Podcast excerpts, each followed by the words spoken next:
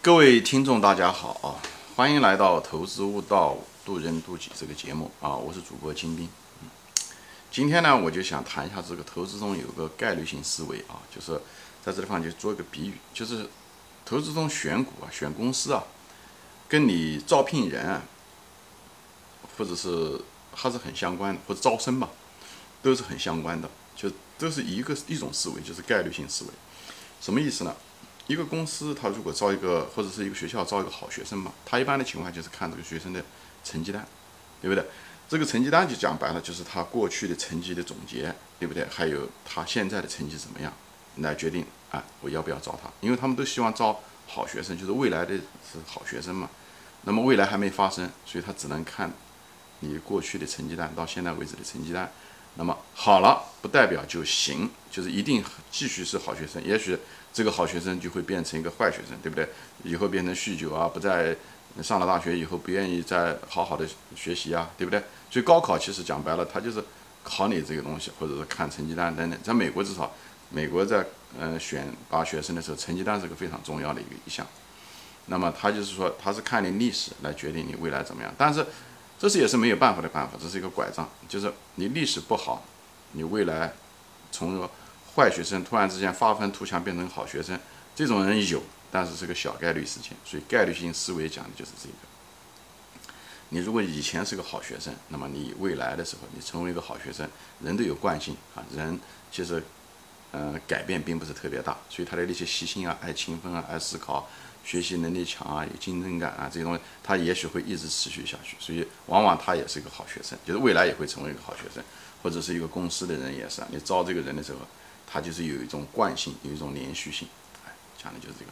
那么企业投资的时候也是一样的，企业投资我们看到的报表就像学生的成绩单一样的，它实际上也是个历史已经发生的，它过去发生的不代表是未来，但是除了这过去的东西，你还能找到什么呢？你不能。总是对未来充满了幻想，或者听管理层说的东西。我们现在虽然做的不好，但是我们会呃怎么样怎么样？我们未来会一片光明。呃，这个东西还是一种小概率事件。就像一个一个学生可能是成绩一直不好，他就他在面前你发誓他会奋发图强成为一个好学生。那么呃 你招生也好，招人也好，你还是不能听他嘴里面说什么，对不对？因为说说的这种成本还是很低的，对不对？主要的还是看人做什么。那么他历史上做的怎么样？所以他也许真的奋发图强，但这个毕竟是个小概率事件。公司一样的，公司经营不好，突然之间明年的时候，它经营也许真的就好了，对不对？扭亏为盈，突然之间出现大的转机，历史上也发生过，但是非常非常少。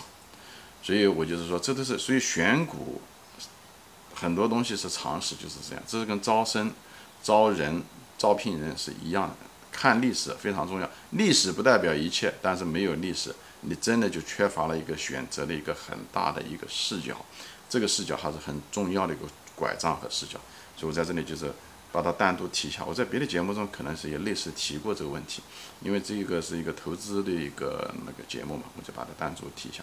就是历史不代表什么，没有历史是万万不能的啊。虽然我们估值是估未来的现金流，但未来的现金流也是，对吧？你是按照当下的现金流的改变，你你这个东西连个基础都没有，如果你去猜未来会怎么样，这个带来很大的不确定性，不确定性很多就是风险，所以我们在投资中风险是第一，就是说我们尽量的控制住我们这个呃风险，风险第一就要要增大确定性，那么它过去的一些历史给你一定的确定性，虽然不完美。但很可能是一个最好的一个选择。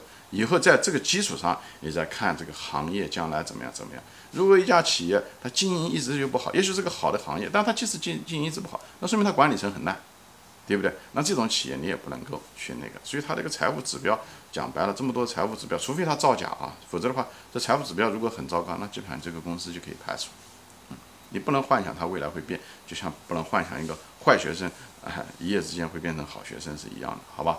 行，今天就说到这里啊，谢谢大家收看，啊，也欢迎大家转发啊，我们下次再见。